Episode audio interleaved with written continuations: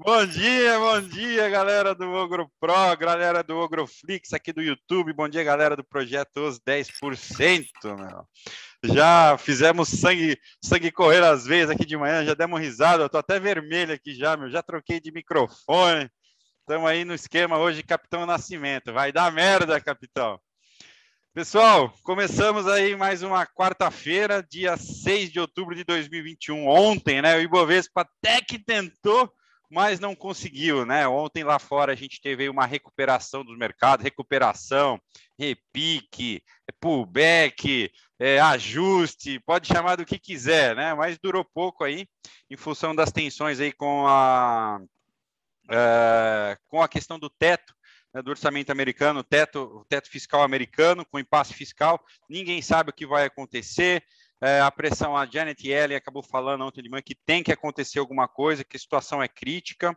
É, o Biden também disse que já está tentando alterar, né, no, nos seus discursos, tentando alterar a medida lá, se não me engano, é a medida de filibuster, né, para conseguir fazer uh, a aprovação do, do aumento do teto sem a maioria, sem os, os 60 votos necessários, né, apenas com 50 votos, e Kamala Harris faria aí a, a, o voto de Minerva, mas também há a incerteza se né, todos os, os, congressistas aí do, dos democratas voltariam a favor disso.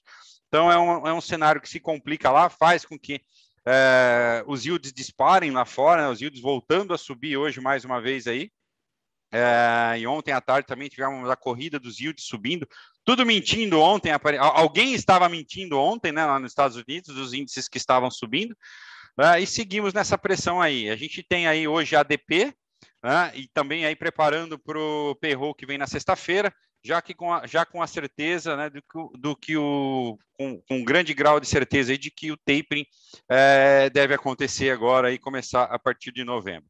Aqui no Brasil, mesmo com o ânimo lá de fora, né, é, entregando um pouquinho a paçoca aí no final do dia lá fora, aqui a gente não conseguiu, depois do almoço a gente já devolveu é, a alta, fechando no 0 a 0 né, depois aí com, uh, com a questão do auxílio emergencial, falando que vai acontecer, o Pacheco, o, o, o Rodrigo Pacheco também questionando a questão uh, uh, dos fundos do, da reforma do IR para o Bolsa Família, tudo isso colocando bastante pressão no fiscal, né, junto com aí a impopularidade do Bolsonaro crescendo, com as pesquisas saindo, uma série de preocupações aí que, que colocam em risco, né, por, que, que se tornam um risco por conta aí do receio de medidas ou mais populistas, é, ou de medidas aí que possam comprometer cada vez mais o fiscal. Tá?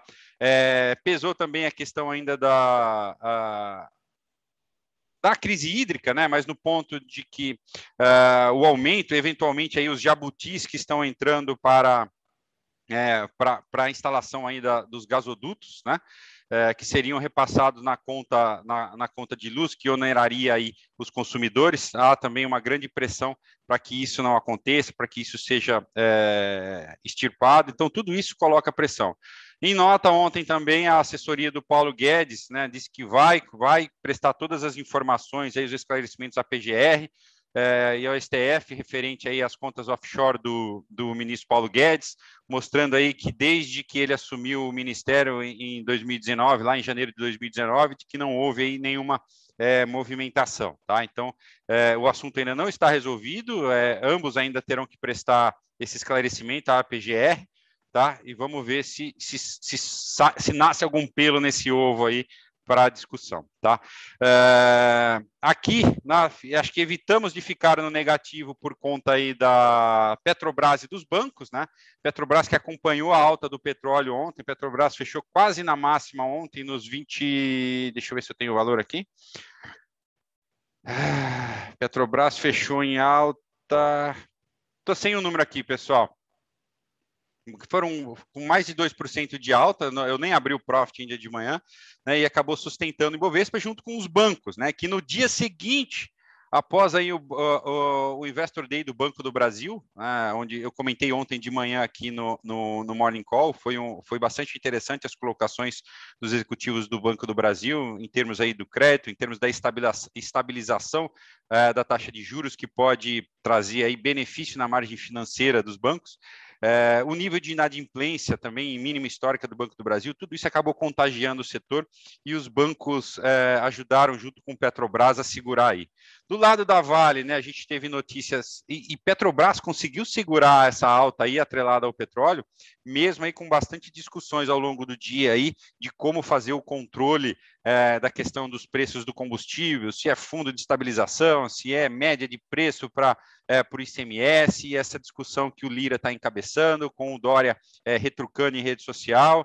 É, então, o Petrobras ainda vem, até ontem pelo menos, vinha passando imune ao noticiário político, né, ao, noticiário, ao noticiário político local, e mais atrelada à cotação do petróleo lá fora. Tá? É, e Vale ontem, a, a, além aí da, da pressão o minério caiu levemente ontem, se não me engano, em Singapura, tá? Mas tivemos a notícia aí de que a Vale, a Justiça está cobrando mais dois bi e meio da Vale por não cumprir um acordo é, de reparação de Mariana. É, teve esse problema e ontem, no final do dia, também a Vale comunicou aí a parada de uma mina de cobre, é, da mina de... Ah, cadê aqui? Deixa eu pegar qual exatamente. Só um minuto, pessoal. Uh, aqui, né? Só que a Vale também suspendeu a produção da mina de cobre de Salobo lá em Marabá, né? E depois do incêndio não teve vítimas, mas tudo isso pesa um pouquinho aí na, na, na, questão aí da, da Vale que vem sofrendo com a correção do petróleo. No cenário corporativo, a gente teve ainda né, as techs, a, as empresas de IPO, não digo nem techs, né, os IPOs apanhando bastante, Mosaico, por exemplo, devolvendo praticamente toda a alta do dia anterior, né, do anúncio aí da compra pelo Banco Pan. Banco Pan continuou em derrocada aí, caiu mais de 6% ontem, é, continuou, continuou a queda. É, e também se, sentiu aí uh, as empresas de turismo, né? CVC, Azul, Embraer, empresas ligadas à aviação aí, sentindo aí uh, talvez uh, a questão aí da, da principalmente nas aéreas, é a questão do combustível, né? Que isso vai impactando também aí junto com a reabertura, isso pode impactar bastante, e as empresas aí de varejo sentindo a inflação e, o, e a pressão da taxa de juros aí no, no, no, seu plano, tá? Há também aí hoje no broadcast, né, na coluna do Estadão do broadcast, uh, o sentimento de mercado de que as, uh, os, os, os, IPOs que ainda estão em análise aí, uh, são são 30 ofertas iniciais, é, pelo menos quase 30 ofertas, metade dessas 30 ofertas aí já devem, é, não vão acontecer esse ano ainda, que tem a previsão de 30 ofertas até o final do ano, 30 IPOs, já estão sendo retirados e não devem acontecer. Os gestores aí estão é, é, são praticamente unânimes, estão relutantes em investir nesses IPOs e estão esperando aí IPOs aí de, de valores maiores para tentar ver se vão viabilizar ou não. Tá um mercado em compasso de espera, né? Para ver o que, que, vai acontecer, se é, é essa viabilidade do que está acontecendo. No cenário corporativo, no entanto, aí a gente teve, é, além dessa da notícia do petróleo para Petrobras, né, é, a gente teve a Itaúsa informando em comunicado que comprou mais 2, é, 2 milhões e 250 mil ações né, no programa de recompra, o valor mínimo aí é 10,80, mas a média ficou entre 11,15 é, e 11,50 uh, segue firme aí na, no programa de recompra, nesses níveis de preço. E ontem, até à tarde, na aula, junto com o André, a gente deu uma avaliada em alguns bancos, a gente comentou sobre Santander, e Santander ontem né, informou, depois que a gente conversou, André, que concluiu as etapas aí para a cisão né, do GetNet, e que as units da empresa começam a, as units aí do GetNet, começarão a ser negociadas no dia 18 de outubro aqui no Brasil, tá? Já as ADRs começam a ser negociadas em 22 de outubro lá na Nasdaq, tá? Então a gente comentou ontem um cenário que é, dessas empresas de pagamento, né? Todas elas vendo muita oportunidade, inclusive, inclusive o Santander agora fazendo esse spin-off para deixar a empresa trabalhar mais é, é, e destravar valor. Enquanto isso, se ela não consegue reagir, né, dentro do seu modelo de negócio ou se reinventar ou capturar esse otimismo do mercado aí para poder fazer acontecer, né? E aí precisamos avaliar, é um problema de gestão, de recolocação, de estratégia. Então fica aí é, o papel de fora uh, desse frisson todo no mercado aí. Então é isso, pessoal. Hoje lá fora, a gente aparentemente, aparentemente não, de fato, a gente tem um dia começando bem difícil, tá? Os índices americanos caem, caem forte nessa manhã agora, né? Não, não estão no seu pior momento, mas o S&P futuro cai aí 1,20 agora, quase 53 pontos, a, 42, a 4.281 pontos. Nasdaq cai 1,40, tá? Uh, o VIX sobe 10%.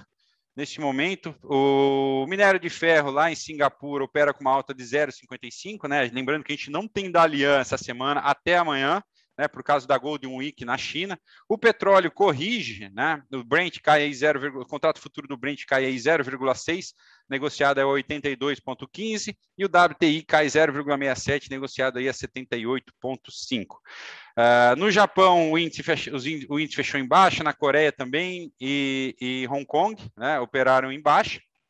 Uh, a China está fechada. Então, esse é o cenário que a gente tem aqui para começar o dia, pessoal. Principalmente aí, a Europa segue o mau humor dos Estados Unidos, a Alemanha cai 2,3%, o Reino Unido cai 1,66%. Tá? Uh, então, devemos ter aí uma abertura bastante conturbada aqui no Brasil. DXY sobe, então a gente deve ter uma pressão no dólar localmente já, junto com uma pressão de venda no índice. Então vamos ficar atento aí para isso que a gente tem o Mário e o André aí para poder fazer esse mapeamento legal e ajudar vocês a se prepararem uh, por um dia hoje que tende a, a ser, de, eh, tende a requerer bastante atenção, tá, pessoal?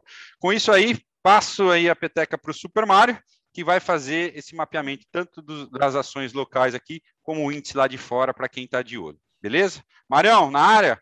Opa, vamos lá, pessoal. Bom dia a todos. Bom, a gente não tem muita. Mário, Mário, Mário, Mário, Mário. Pessoal, para quem, desculpa aqui, para quem não conseguiu acompanhar a nossa live no Instagram ontem, né, no perfil ali, arroba OgroOST ou no perfil do Mário, a gente fez uma live super legal de uma hora aí, tá?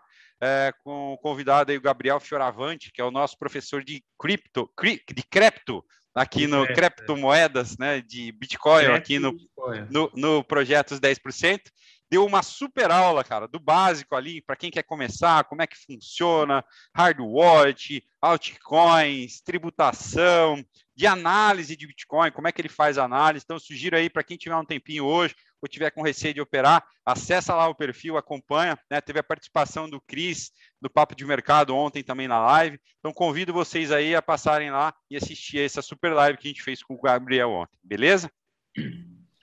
Vai lá, Marião, agora toca o baile. Sem interrupção. Vamos lá, pessoal. Sem, sem muitas delongas, ok? É, falando aí um pouquinho do Ibovespa, tá, pessoal? A gente vê a saída do Ibovespa, então, hoje, com tudo caindo aí lá fora, tá? EWZ em queda forte também, aí caindo mais de 1% lá no, lá no mercado americano. Então, bem provável que a gente vai estar tá ativando aí esse movimento de baixa aqui dessa trick entry deixada aí pelo Ibovespa. O André até vai comentar um pouco mais sobre isso com vocês. Mas é bem provável aí, pessoal, que a gente tenha aí essa derrubada, né? Então, o próximo suportão que a gente vê aqui do Ibovespa está na região do 107. Falando uh, de alguns papéis, tá, pessoal, que chamaram a nossa atenção, a gente tinha a Alpa, né? A gente estava num trade vendedor da Alpa, e ontem a Alpa ela atingiu o nosso primeiro alvo de baixa, tá? A gente fez a venda da Alpa aqui quando ela perdeu esse suporte aqui desse retângulo em, em amarelo. A gente fez a venda, ela tinha o nosso primeiro alvo aqui para baixo, tá? E nesse primeiro alvo, ontem ela atingiu esse alvo. Agora a gente já está trabalhando com o segundo alvo. E agora aqui o que a gente vai fazer é uma condução barra barra, uma vez que a média móvel de 9 está longe do preço, tá? A gente tinha um trade também na Intelbras, ele acabou estopando a gente, aquele trade da Intelbras. O stop ontem estava na mínima do dia, do dia anterior, acabou estopando aqui em Intelbras. A gente tinha comprado Intelbras aqui na setinha, acabou sofrendo um stop aqui da Intelbras. Ela tinha até arrancado legal, mas não o suficiente para ir no nosso alvo. E aí acabou tirando aí nosso trade. A DOTS, né, para quem acompanhou o movimento da DOTS, a gente fez aí o trade vendedor. Ontem ela também atingiu o primeiro alvo. Agora a gente já está no segundo, projetando o segundo alvo a 6 e 17. A Smart Fit, pessoal, a gente também tem contexto de venda dentro dela, tá? Apesar dela ter rejeitado ontem o fundo, ok? A Smart Fit, a gente vem acompanhando esse papel produzindo topos e fundos descendentes. Um pouco de o suporte aqui ele está bem firme até então, tá? Mas a gente está de olho aqui nesse papel para ver se ele quebra aqui esse suportão e aí acaba caindo aí com mais força, ok? Para quem acompanhou aí, pessoal, Bradesco, né? É, deve ter visto aí movimentação um pouco mais tranquila do Bradesco. E no caso que a gente está vendo aqui, possibilidades para o Bradesco, de repente, se ela consegue aí romper esse topo. Lembrando que no mercado americano os bancos eles estão em alta, tá?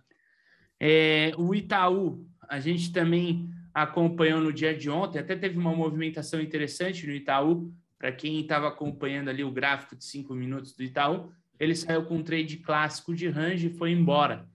Nesse caso aqui, pessoal, a gente ainda precisa avaliar um pouco melhor como fica essa questão gráfica do Itaú, pela distorção que trouxe aí com essa distribu distribuição das ações da XP, ok? Vale, para quem está acompanhando o Vale, a gente tem a expectativa de quebra aqui desse suporte. Quebrando esse suporte, pessoal, a gente pode ver uma aceleração aí do movimento de baixa da Vale, uma continuação mais aguda aí de queda, que é, aparentemente ainda não terminou aí dentro da Vale. Né? CSNA3 também, a gente vê que ainda não terminamos aí a tendência de baixa, bem provável aí que a gente possa ter a quebra aí desse suportão aí, desse movimento. E Petrobras, para quem está acompanhando a Petro aí, pessoal, Petrobras, ela rompeu, né, sua resistência, Petrobras, querendo indicar aí uma saída de força positiva, só que essa última perna que a Petrobras deixou aqui, ó, desse movimento trazendo esse impulso, tá, pessoal? A gente, se comprasse Petrobras aqui, a gente poderia estar comprando na exaustão, né? Mesmo quando ela rompeu o topo anterior. Então, o certo aqui é esperar um pullback para ativar aqui o movimento realmente aí consistente para cima, né? Para Petro, por exemplo, mudar de patamar, vir numa região aí de 34, ok? Mas, por enquanto, ela segue bem esticada. Então, não temos muito interesse para compra de Petrobras a esse nível de preço, tá? Do mercado brasileiro, pessoal, uh, nada mudou, né? Então tudo continua aí na mesma. A gente está esperando esses movimentos de queda. Falando agora do mercado americano, tá, pessoal? Mercado americano, é, falando um pouquinho do Nasdaq futuro, que a gente acompanha muito aí o Nasdaq, tá, pessoal? Ontem ele ofereceu um, um bom movimento ali para cima, o Nasdaq, tá? É, tanto que eu mostrei para vocês, a gente pegou um trade aí do Nasdaq, deixou ele surfando aí durante o dia, e agora ele já vem para querer quebrar aí essa, esse suportão. Ou seja, a gente está trabalhando com a tendência de baixa secundária do Nasdaq aí bem forte, tá, pessoal? É bem provável que ele vá ter uma aceleração, provavelmente até sua média móvel de 200 períodos. É, em termos assim da gente pensar, né, sobre esses movimentos corretivos, né, a gente sempre comentou, ó, Mês de setembro pode estar oferecendo aí correção. Correção pode estar indo até mais ou menos metade de outubro ou até o final de outubro. E nesse caso aqui é o que a gente está vendo esse ano. O ano passado teve isso, ano retrasado também. Então, o mercado aí está fazendo a sua correção. Se for só uma correção temporária, tá, pessoal? Provavelmente aí daqui a pouco, até novembro, o mercado já começa a embicar aí para cima de novo, né? O rally de Natal. Mas se o negócio for mais agudo, provavelmente a gente vai ter quebra aí da média móvel de 200 com pivô armado para baixo e tudo mais. Então a gente tem que ficar bem ligado nisso. No entanto, para quem acompanha a Microsoft, tá, pessoal? A Microsoft vem segurando legal aqui nesse suporte, então a gente não tem muito problema com esse movimento da Microsoft. Caso Microsoft aqui saia, né, negativamente aqui dessa região, desse, dessa ilhazinha que ela formou aqui, tá? A gente vai duplicar esse movimento para baixo, a gente vai ter um alvo mais ou menos na região ali dos 263. A Apple, para quem acompanha no mercado americano, ela ainda segue com a movimentação mais aguda de baixa, chegando próximo ali do suporte da média móvel, próximo ali da região de 130 dólares. Vamos ver como é que fica ali é, os preços aí do mercado próximo a essa região. Para quem acompanha no mercado americano, a gente fez um trade aí no Netflix, tá, pessoal? E ontem ele praticamente chegou bem pertinho do nosso alvo. A gente colocou compra do Netflix aqui no rompimento dessa resistência. A gente colocou uma compra. o stop estava aqui nesse fundo, o alvo ali no 640. Ontem ela bateu 634 com 81. Chegando bem próximo do alvo, a gente já sobe o stop para o 0 a 0. Já é um trade aí que não tem mais risco, tá? É um dos papéis aí que estão na movimentação de alta. E como eu disse, né, os bancos ali do mercado americano, Bank of America, por exemplo, ontem ele bateu o topo histórico, tá? Então, os bancos aí lá fora, eles estão seguindo uma tendência boa. A única coisa que a gente até avaliou ontem, falou, ó, não vamos entrar no Bank of America, porque o mercado está em tendência de baixa, ele está rompendo o topo, é melhor evitar, né? O mercado, por enquanto, evitar algumas compras. E a gente preferiu evitar aí essa entrada aí para o movimento de Bank of America. Já o JP Morgan, na semana passada, ele bateu o topo, né? E ele está querendo continuar a movimentação de alta, mas é melhor evitar. Você vê que não tem nem OABV para isso, tá? Mas esses são um dos motivos aí de, de repente, o S&P não ter derrubado mais ainda, tá, pessoal? Porque senão a gente teria uma queda até mais aguda ali dentro do S&P, tá? Às vezes uma queda que poderia ser mais aguda até mesmo do que do Nasdaq, ok? Bom, basicamente, pessoal, o que eu tinha para passar para vocês era isso, tá? Sem grandes novidades de ontem para hoje no mercado. Vamos acompanhar hoje o mercado, parece estar tá bem interessante ok? É, falando assim, o, ah, Mário, o que, que você está querendo pegar hoje dentro do Nasdaq Futuro, tá, pessoal? Eu abri o gráfico do Nasdaq e eu vejo que o Nasdaq Futuro está afastado da média móvel de 200. Então, pessoal, é assim, eu vou ficar de olho para uma compra, tá? Porque o mercado ele não fica muito tempo afastado da 200. Então, eu posso pegar um trade aqui tranquilamente até metade do, do movimento da 200 e pode ser um trade aí na correçãozinha dessa perna de baixa. Depois ele pode voltar a cair. Mas por hora, hoje, quando eu abri o gráfico, nesse momento ele está querendo ensaiar esse retorno. Então, ensaiando esse retorno, eu vou ficar de olho aqui para uma comprinha para vir até mais ou menos a região da metade da, do espaço que eu tenho agora entre o preço e a média móvel de 200 períodos. Beleza? Bom, passo para o André aí para ele dar continuidade no Morning Call e eu volto daqui a pouquinho aí, tá, pessoal? Só vou dar uma reiniciada na máquina aqui, que ela tá muito lenta. Alô, câmbio. Vamos lá, galera. Bom dia, bom dia, bom dia. Bom, é, o tema aí que está preocupando os mercados globais e, obviamente, impactando é justamente essa escalada vertiginosa do, do, do gás, né, na, do gás natural na Europa. É, ontem eu até postei no OgroPro e até na aula de ontem de ontem à tarde com o Fabrício, Fujo Análise, onde a gente falou inclusive de Petrobras e preços de petróleo, etc. Se tínhamos expectativas de mais altas, eu vou mostrar o gráfico do petróleo daqui a pouquinho. É, está havendo aí uma disparada nos preços de gás natural na Europa. Quando eu falo disparada, não é 3%, como a gente viu o petróleo subindo aí é, esses dias. Estamos falando aí de pico de 40% num único dia. Né? É, neste ano, o, aqui conforme vocês podem ver, deixa eu até botar aqui o meu cursor com círculo para vocês enxergarem melhor. Como vocês podem ver aqui, cadê, cadê, cadê, cadê? 500% de alta desde o início deste ano. Ontem saltou, saltou apenas ontem 20%, tá? A referência do gás natural é, baseado na Holanda tá ok? 20% apenas ontem, chegando num pico de 40% durante o pregão, tá? No Reino Unido, saltou no pregão ontem 28%, 28%. E na Holanda, como eu falei, 40%, tá? Ou seja, isso gera um temor de inflação, obviamente, né? Daqui a pouco aí vamos ter, daqui a pouco, daqui mais um, dois meses, começa, começa o inverno. Daqui a dois meses, né, dezembro, é, vamos começar o inverno aí na, na Europa e o preço de, dos combustíveis tem causado aí uma, uma alta inflacionária difícil de segurar, tá?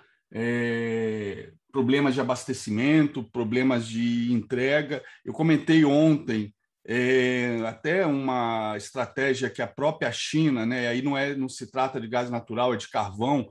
A China ao longo do ao longo deste último ano, ela veio substituindo a Austrália como principal fornecedor de carvão, substituiu pela Indonésia, tá? E com isso também é, isso impactou até na questão do minério de ferro, porque ela também deixou a Austrália, apesar de a Austrália ter uma competitividade até maior que a, que a Vale, pela até proximidade com a, com a China, é, ali só subir ali o, o Índico, né?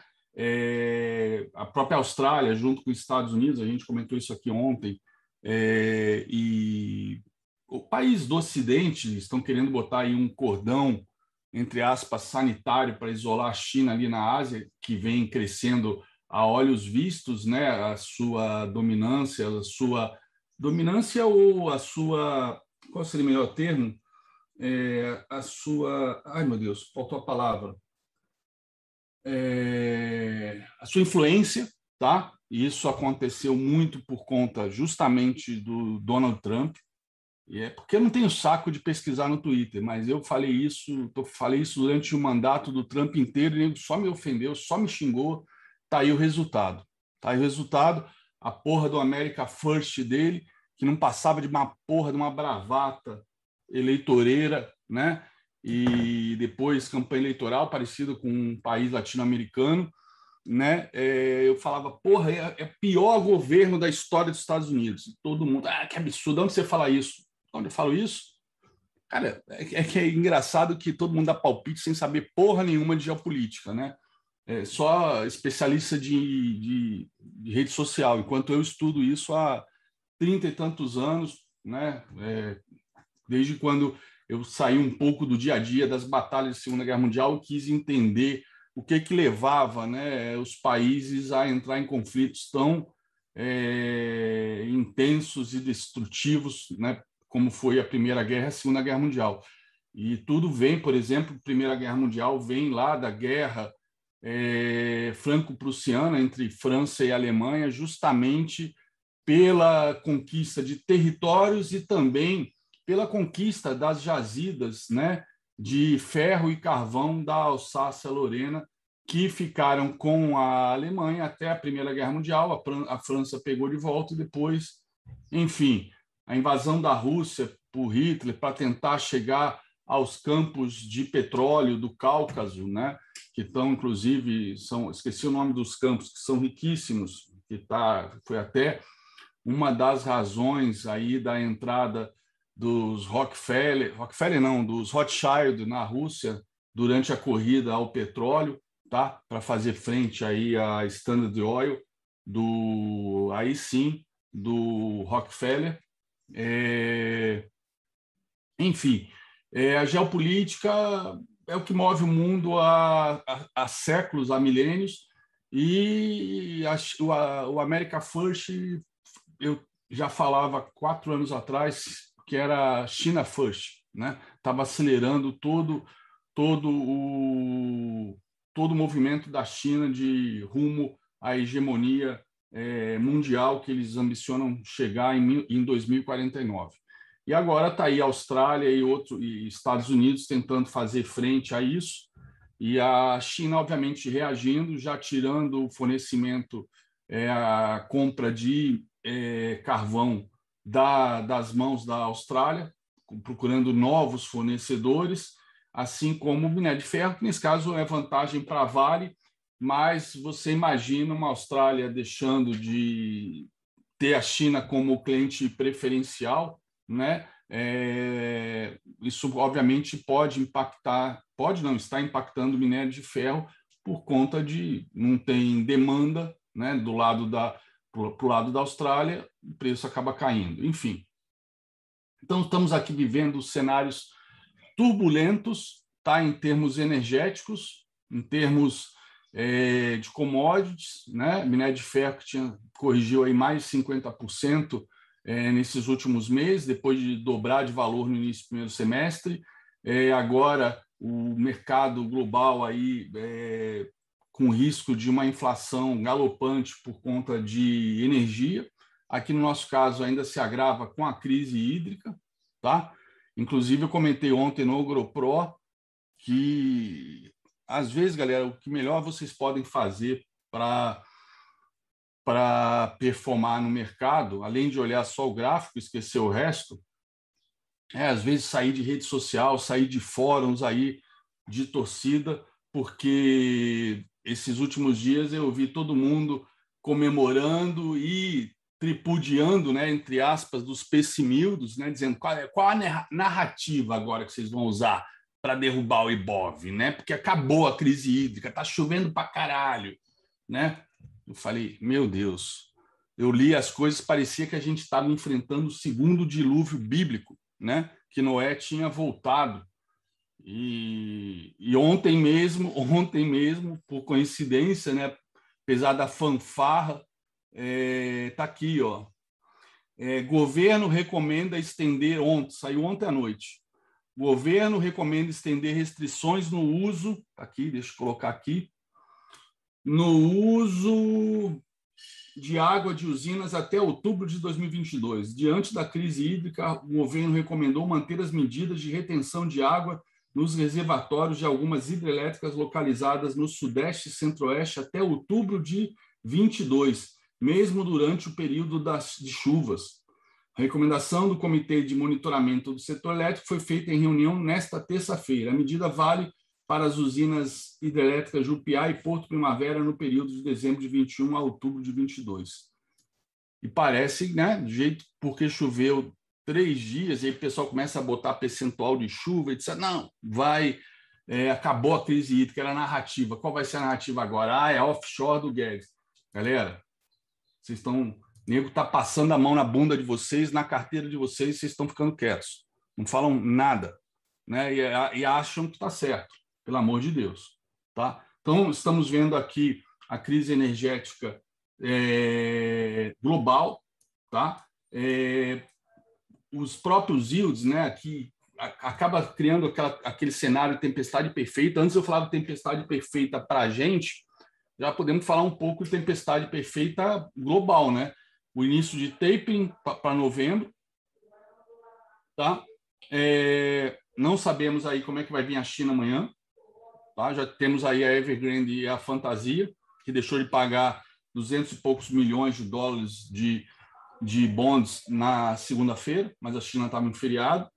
Né? É, parece que a Evergrande já foi tirada de negociação na Bolsa de Hong Kong e a China lá muda em silêncio, comemorando a Golden Week. Tá? Não sabemos o que vai vir daí isso, o que vai vir disso. E a questão inflacionária, né, por conta dos combustíveis, né, é, e não só a própria parte inflacionária por conta da alta de combustíveis, mas é, o, o que pode causar até de paralisação industrial essa alta de combustíveis, né?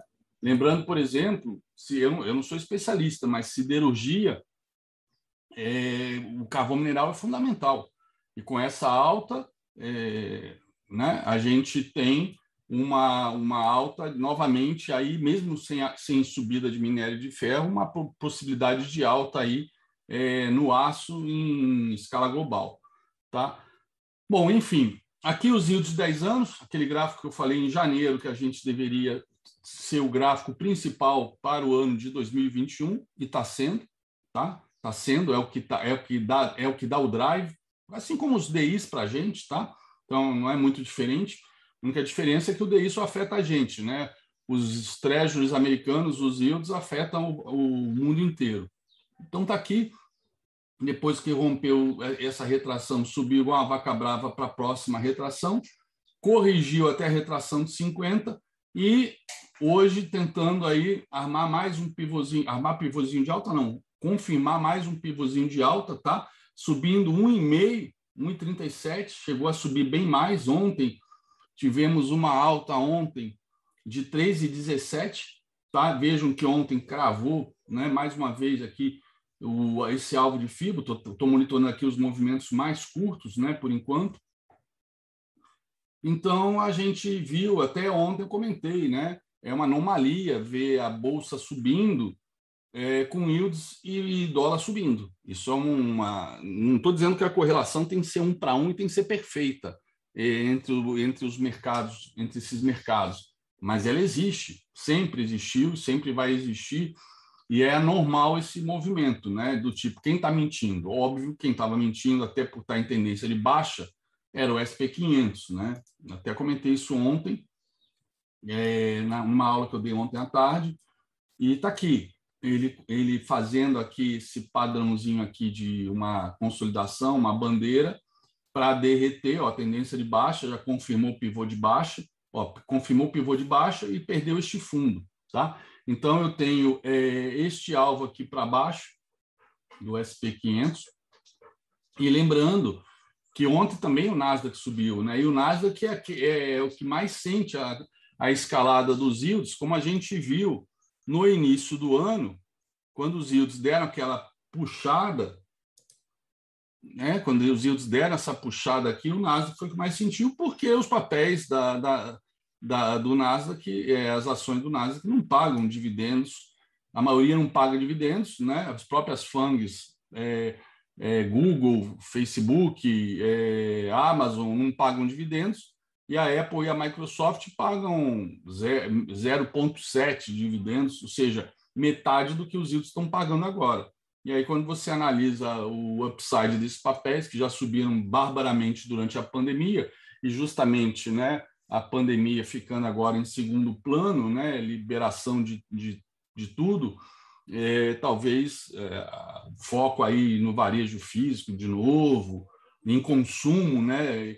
As pessoas de repente deixaram de consumir é, na rua para consumir em casa, é, em e-commerce, consumir eletrônico, né? Ter uma vida mais confortável durante esse período de pandemia. E agora vão voltar aí a comer o velho cachorro quente nas ruas de Nova York. Então, assistir os shows da Broadway. Então, é, Talvez o mercado não veja upside nessas empresas de tecnologia agora no curto prazo e com isso os yields acabam sendo mais interessantes, tá? Nasdaq eu fiz aqui a projeção dessa última perninha de alta que ele cravou aqui com precisão, tá? É, acabou deixando a, a, mínima aqui na segunda-feira é, na primeira retração, lembrando que o SP500 ainda não pegou essa retração, tá? Está aqui embaixo, mais embaixo. E uma, uma, deixa eu até dar uma olhadinha aqui no índice Dow Jones. O índice Dow Jones acaba tendo também, isso aqui é à vista, tá? Por isso que não tem nenhum, nenhum candle de queda, eu tenho que pegar o Dow Jones futuro. É, acaba tendo também uma correlação aí com o SP e Nasdaq, mesmo sendo, sendo uma, um índice com média aritmética. Mas ontem, como o Mário até comentou, de Bank of America, etc., a gente também teve papéis aí da, da velha economia no movimento de alta. Está aqui, ó. Os papéis aqui em azul, tá? Todos são os papéis do índice Dow Jones, ó. Goldman Sachs 3,12, né? McDonald's 0,88, Nike 1,58, tá? É... Walmart 0,66, tem vários papéis aqui.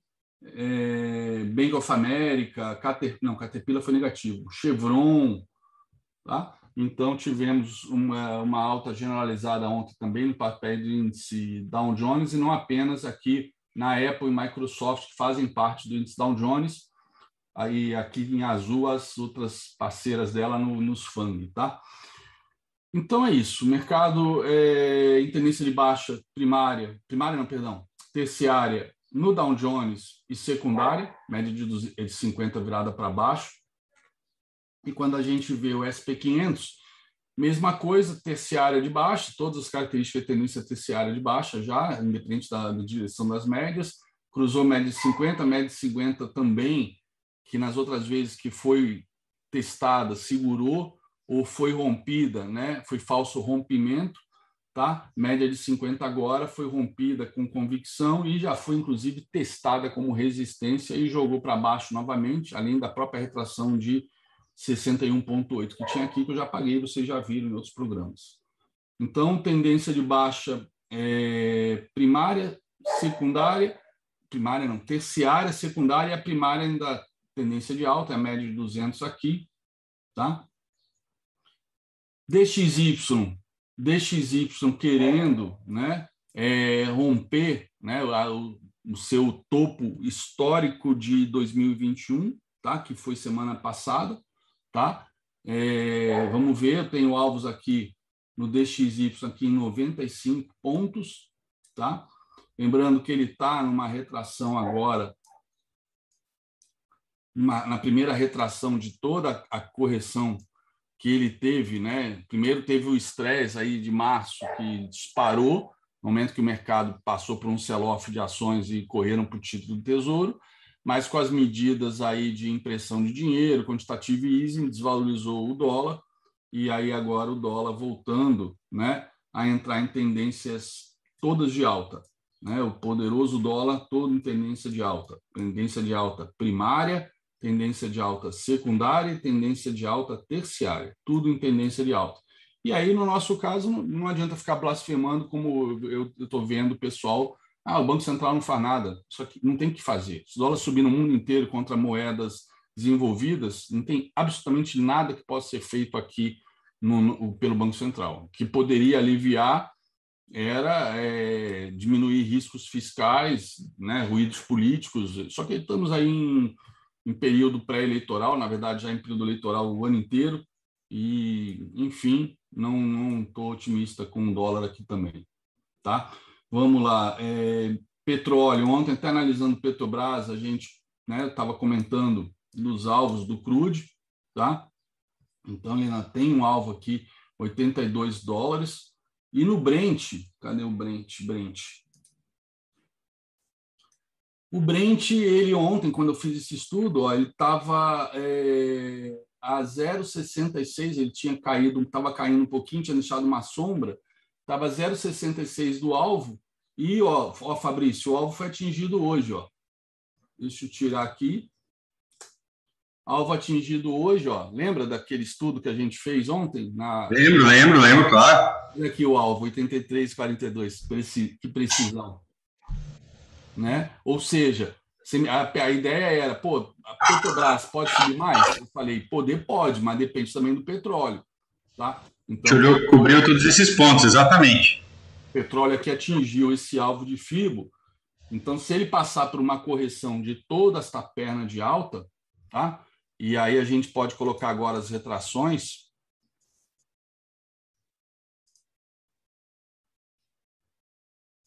Tá? Isso aí, obviamente, afeta a Petrobras, né? É óbvio. Isso afetaria a cotação da Petrobras, tá?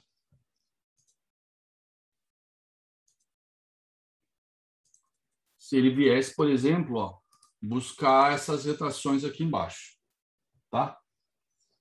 Então, vamos ver. É, minério de ferro, né? Estamos esperando a China reabrir amanhã, então continua né, todos os dias fechando no mesmo patamar, tá? com volatilidade, mas com o mesmo patamar, mas sem volume nenhum. Talvez por isso até que o pessoal tem conseguido fazer essas sombras aqui, e Bitcoin, para encerrar, Bitcoin é, ele rompeu aqui essa retração, que sugere o teste desse topo, mas já projetei aqui possíveis alvos para o Bitcoin. O alvo maior, né, se ele romper justamente é, esse topo anterior, está aqui em laranja, voltando ao topo histórico.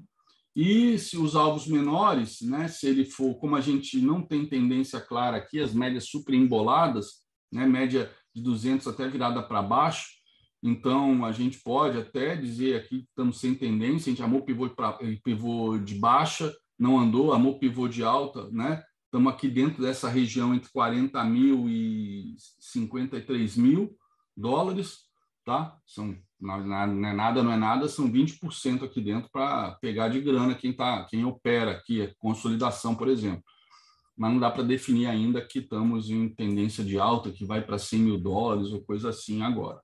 Tá? E o VIX, o VIX veio testar é, esse canal de baixa aqui, tá? Veio testar, tá querendo, né? Tentar romper, armar um pivôzinho de alta. Se o SP continuar caindo, então provavelmente a gente deve ter uma, uma escalada aí, uma escalada aí do uma escalada aí do, do VIX, né, nos próximos, nas próximas semanas. Deixa eu até organizar aqui. Ok? Bom, bueno, é, do nosso lado, acho que, ah, Ibov, óbvio, né? Ibov, galera, ontem quem estava aqui no Morning Call deve lembrar, pelo menos eu coloquei isso no Instagram e a galera lembrou. É, eu comentei ontem, opa, tá, tá aqui no meu no meu profit.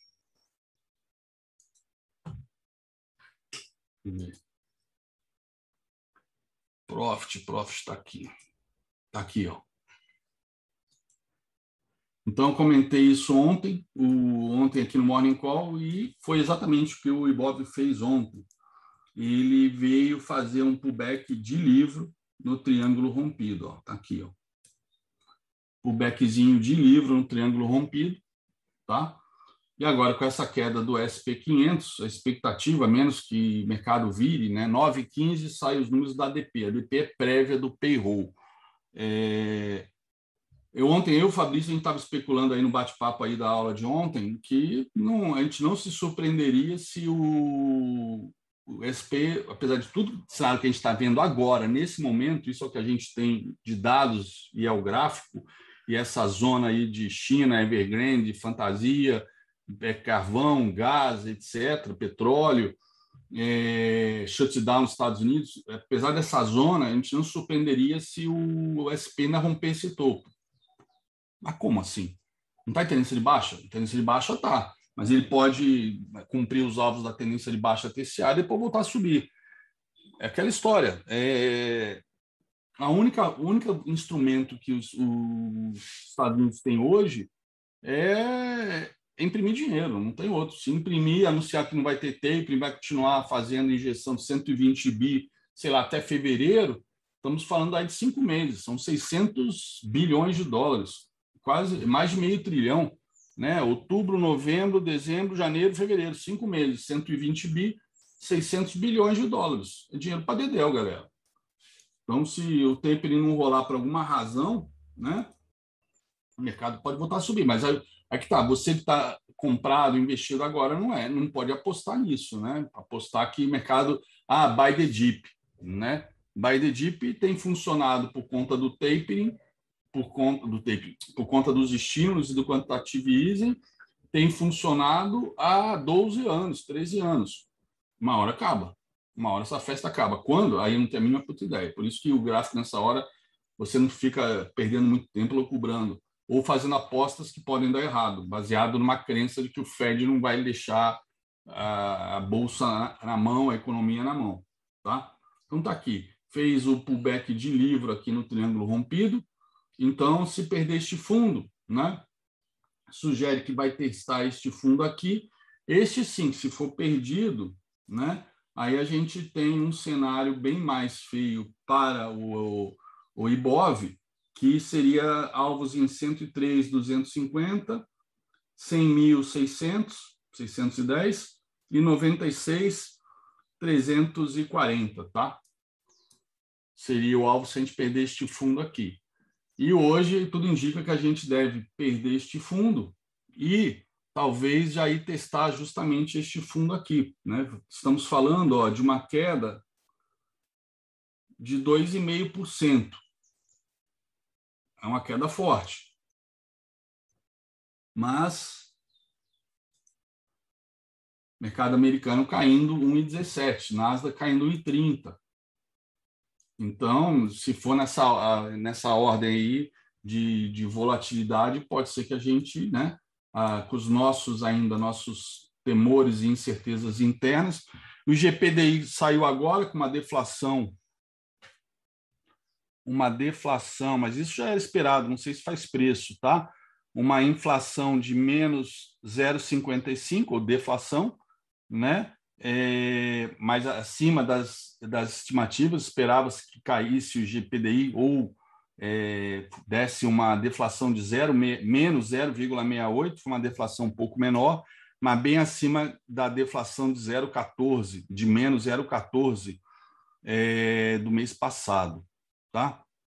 Opa, matériazinha aqui, acho que é do Financial Times, né? mas depois eu leio. China, Taiwan, tensões militares as piores em 40 anos. Né? Enfim. É... Tem mais uma coisa aqui importante. Futuros de gás natural no Reino Unido indicam que a escassez deve perdurar até março de 2022. Tá? Então, é isso. É, vamos lá olhar os nossos futuros. Ah, deixa eu olhar o nosso dolinho aqui. Opa! Ah, não, isso aqui é o Brent, pô. Falei, cravou o alvo, Brent, mas isso eu já tinha mostrado. O dolinho, cadê o dolinho? Aqui. Tá? Então, dolinho agora, ontem, né, ele chegou a romper é, esse topo anterior, tá? É, tem o alvo aqui no 5,50, que é um alvo que eu venho comentando, né? Desde que a gente rompeu pela primeira vez aqui os 38, aí nós chegamos bem perto dele, tá? Chegamos aqui lá no 5,47, aí o Banco Central é, interviu, etc., né? É, e agora está fazendo aí os leilões aí duas vezes por semana, né? Para tentar é, evitar uma escalada por conta do overhead aí do final do ano. Ou seja, é, a gente exportando como nunca, né? E com essa instabilidade no próprio dólar, quem é que vai trazer o dólar para o Brasil, né? Sabendo que pode, vai converter para real, sabendo que pode, né? É, ganhar, deixar em dólar lá fora e trazer mais à frente, né? Só que isso exige é, mecanismos de proteção de hedge, por isso que se fala desde o ano passado do overhead, que ano passado o Banco Central foi atuar em novembro em diante e agora começou a atuar mais cedo para justamente evitar uma escalada do dólar, que obviamente contaminaria mais ainda a inflação, como contaminou ano passado, né? apesar do, do Banco Central só ter reagido no início deste ano, com um aumento de juros, ele acreditava ainda que era transitória, etc., apesar da gente estar com os menores juros é, reais do planeta, juros menores, juros reais, né? O que, que seriam juros reais? Uma conta de padeiro é o que está cobrando de juros menos a inflação, ou seja, juros reais, né? Que inclusive levou o discurso aí de todo mundo para a bolsa por conta do de CDI, etc., viúvas do CDI, blá blá blá. Enfim, nada como tempo. Tempo é o senhor da razão. Então é isso. Vamos ver aí o petróleo, o petróleo, o dólar, como é que vai se comportar hoje, tá? DXY, DXY 0,43 de alta, ó, se vocês olharem os candles, né? São candles, os candles grandes não são é, uma, não é o padrão, né, para o dólar, tá? Mas pode estar tá testando aqui pela segunda vez e falhar nesse rompimento, né? Vai depender muito aqui dos yields, e vai depender muito, sei lá, do que vai sair agora da ADP. A ADP é a prévia do payroll. Tá? Se o ADP vier bombando. Ontem o que aconteceu? Saiu o ESM e o PMI nos Estados Unidos bombando. E na hora eu comentei, e a bolsa explodiu na sequência. Eu falei, pô, mas esses indicadores, principalmente SM, que é serviço, né? Bombando desse jeito, a inflação mais difícil de, de domar, né? Ou de reduzir a inflação de serviços nos Estados Unidos, é, é, a, é a, mais longa, inclusive, né? É, pô, é semi bombando. Eu até achei estranho o mercado explodir, mas na mesma hora explodiu os yields, explodiu o dólar. Falei, bom, algo de errado. Atenção. De errado aí. Ogro Pro informa. Tá Bolsa Brasileira. Mercado Futuro abre em Mas, cinco minutos. Se o ADP de repente vier muito ruim, pode já começar uma especulação de que ah, vão adiar o tapering para ano que vem. Sei lá. Né? Semana passada surpreendeu o número de pedidos de desemprego, bem acima do esperado, de auxílio-desemprego, né? que, sai, sai todas as semanas às quintas-feiras. Né? Então, hoje sai o DP, amanhã sai o pedido de auxílio de novo, mas o mais importante é o payroll na sexta-feira. Então, até sexta-feira, é, sai um payroll muito forte, mostra aí que a economia está bombando e que tapering tem que começar, não tem razão de ficar dando dinheiro para banqueiro especular no mercado de risco e inflar uma bolha aí por conta desses quantitative easings intermináveis É isso. Então vamos dar uma olhada aqui no que aconteceu. Deixa eu dar uma olhada aqui no diário. No, no Profit eu só tenho de intraday. Eu acabo não fazendo estudo de diário, até porque muda o contrato, e aqui eu uso contínuo, aqui no Trading View. É, aqui no dólar futuro, nós já atingimos os 61,8, tá? atingimos ontem, que é aquele, é o, é o equivalente aqui, né, dos nossos 5,50, que não foi atingido, tá? Então, com essa alta do DXY, capaz da gente hoje é, superar esse 55,04, tá? Temos aqui um alvo em 55,17, alvo de diário. E no índice futuro, é, isso aqui é um alvo de curto prazo, deixa, deixa eu pagar isso aqui. Bom, no índice futuro, a gente se segurando, como no, no nosso Ibovespa, né, segurando ali na retração de 61,8. Opa, até dá para ajustar aqui em cima, que eu acabei não ajustando. Então, na verdade, a gente está perdendo ela. Perdemos ela ontem. Mas já perdemos ó, três vezes e voltou. Então, não quer dizer nada. Mas a perda aqui deste fundo em gráfico diário sugere como primeiro alvo. Primeiro alvo, justamente esse fundo aqui na casa dos 108 mil pontos, tá? Sugere ali nos 108 mil pontos a perda deste fundo aqui. Bom, vamos ver aqui como é que estão é, os gráficos aqui.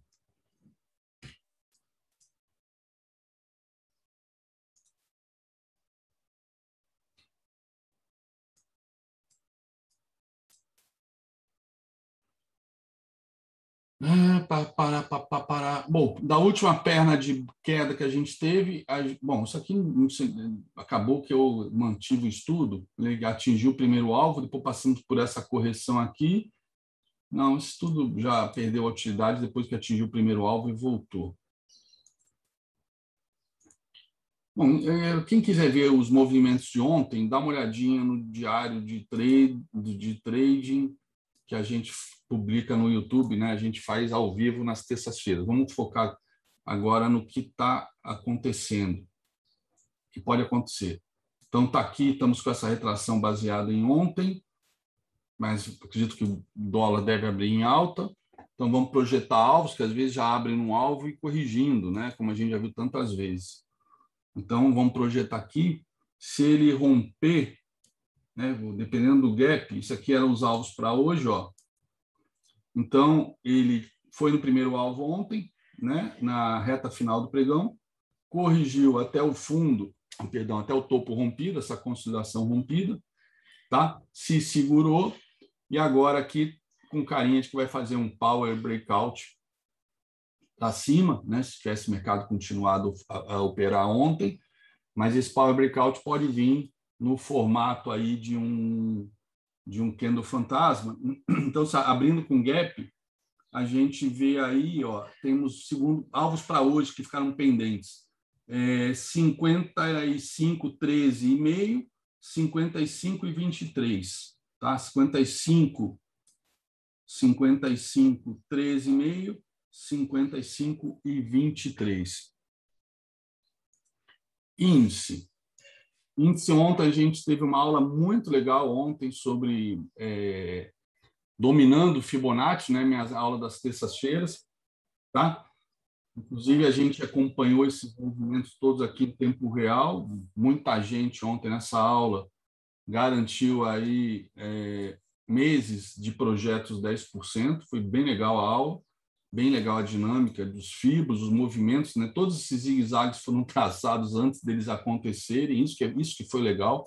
Eu mesmo comentei, eu acho que quando a galera vê isso tanta perfeição, mas não participa do nosso, da nossa dinâmica, do, das nossas aulas, das, da nossa sala, não tem como a pessoa não chegar e dizer, ah, é obra pronta, é engenheiro de obra pronta. Porque qualquer um que não domine fibra vai dizer, é impossível ele acertar com essa precisão. E, e a analogia que eu fiz foi o seguinte: não é que eu acerto com essa precisão, é o fibro que acerta. Seria como se eu estivesse lendo uma poesia do, do Fernando Pessoa, né? E todo mundo falasse, nossa, mas como ele rima bem as palavras. E eu, caceta, quem rima bem as palavras era o Fernando Pessoa, quando escrevia as, as poesias.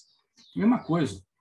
Mesma coisa. Quem acerta aqui é, é Fibo. A gente, a gente fez, a gente viu esses movimentos de vai, depois volta, depois vai, é aqui os suportes, é, tudo, tudo isso feito antes de acontecer. Por quê? Porque para quem usa a FIBA há 20 anos, já tem uma ideia de como é que ele vai se comportando quando está em tendência, né? Então está aqui, ó, abriu com forte gap de baixo. Então vamos lá, vamos fazer os estudos. Essa retração aqui a gente pode tirar por enquanto. A principal agora foi desse fundo aqui perdido, ó, cravando, portanto, o primeiro alvo desse fundo perdido. Tá? Opa, rompendo já. Tá? Então, aqui são os alvos do índice. 108,900, primeiro alvo. 108,320, segundo alvo. Aqui, fundo semanal. 107,250 seria o terceiro alvo. Tá? Se segurando aqui. Ok. Vamos ver o Dolin, que deve ter aberto também. Opa! Abriu no terceiro alvo cravado. Abriu no terceiro alvo cravado e foi, foi para cima. Então, vamos lá. Então, não tem mais alvo aqui. Vou pegar o alvo maior. Pô, super, surpreendeu o gap. Então, o alvo maior é aqui essa última perna de baixo. Então, temos agora o terceiro alvo em 55, 52 e 50, 55, 53. Beleza? Seria o alvo dessa última perna de baixo que foi, foi rompida agora, tá? Rompida ontem, né? Eu tinha projetado essa perninha aqui, mas essa aqui, né? Perninha, como era um, uma consolidação, fez o mesmo pullback, né? O mesmo pullback, e o candle fantasma, que é esse candle que não existe, né, que é o gap, é, já ab abriu um terceiro alvo desta perninha aqui, opa, desta aqui, perdão, desta aqui. Eu podia ter traçado desta última, né? É que como essa cravou o primeiro alvo, ficavam os dois pendentes. Mas vamos ver essa perninha aqui, alvos menores, às vezes é legal para mapear, para gerenciar. Ó. Terceiro alvo, ó, esse aqui é o terceiro alvo, um pouquinho acima do segundo. Né? Vai depender muito de como vai fechar isso aqui agora. Tá? Podemos aqui, como a gente faz às vezes, até para encontrar resistências ocultas, né? Botar aqui um quarto alvo, o mercado está forte.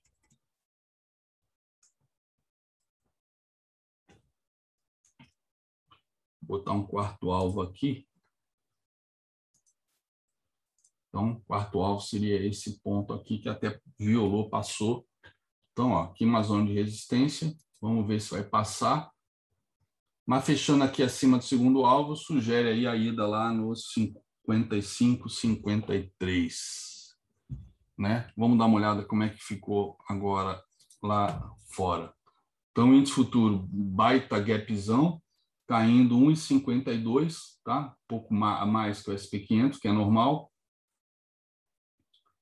Mas o mercado também, essa, essa, esse estudo que a gente faz aqui, galera, de correlações, todo mundo que é profissional faz, né? Não é só eu.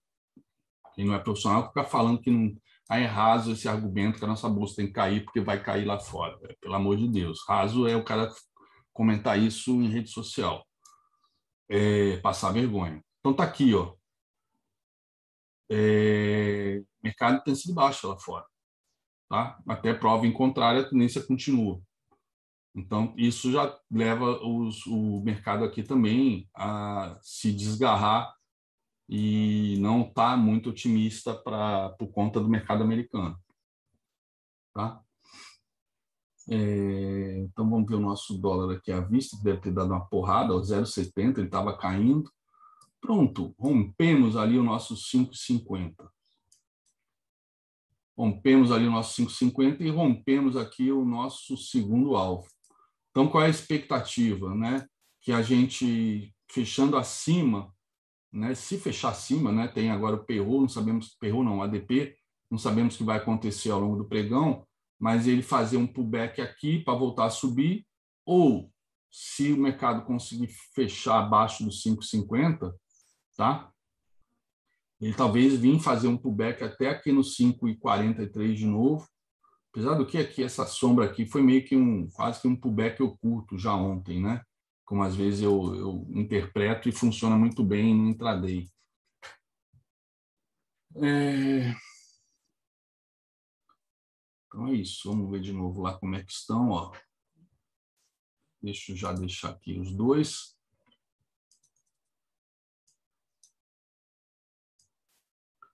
Então tá aqui, ó, é, querendo ir. Deixa eu, a gente já sabe que os alvos estavam aqui. Deixa eu deixar só o alvo principal. Tá. Então tá aqui, ó. Ele fechou abaixo do segundo alvo, ó, o mercado socou, fechou abaixo do segundo alvo, e aí o fechamento aqui acima sugere que ele deve buscar o terceiro alvo, tá? Para quem opera, por exemplo, quem gosta de operar com esse tipo de suporte, né? É, eu não gosto de ficar dando esse espetáculo porque é muito particular esse tipo de estratégia arriscada, né? De apostar no suporte e entrar posicionado, enfim. Deixa eu ficar na minha aqui que é melhor. É, e aqui o índice ó, foi no segundo alvo. Foi no segundo alvo, 108,320, deu uma violada e voltando aí para cima. Ok?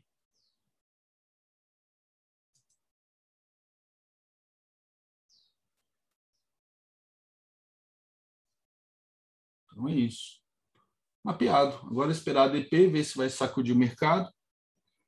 SP500 aqui fez essa bandeirinha aqui de baixo e derreteu. Tá? Deixa eu ver se atingiu algum alvo de fibra por aqui no intraday. Que aí, de repente, pode dar um respiro aqui para a gente.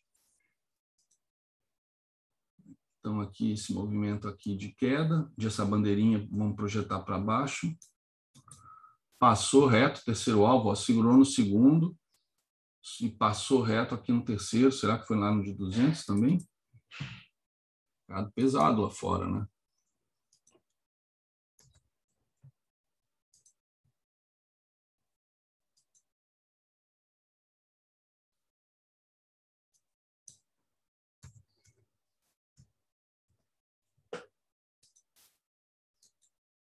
Ó. Então, eu tinha aqui alvo de 200 aqui neste fundo, e alvo 261 aqui exatamente neste fundo aqui, tá? Então agora o mercado corrigindo, mas com pinta aqui de uma bandeira de novo. Por que, que eu acho que pode ser uma bandeira de novo? Porque ele rompeu este topo, seria fazer um pivô de alta, mas ele violou, veio para dentro de novo, né? Essas são as características de bandeira, tá? Então é esperar para ver. De qualquer maneira, esses alvos aqui a gente pode apagar e deixar aqui só para orientação uma retração aqui dessa última perna, né? Para ver aqui até a abertura do Dow Jones, ó. ó. Segurando por enquanto aqui na retração de 38. Vamos ver se vai segurar realmente ou se vai vir aqui na de 50.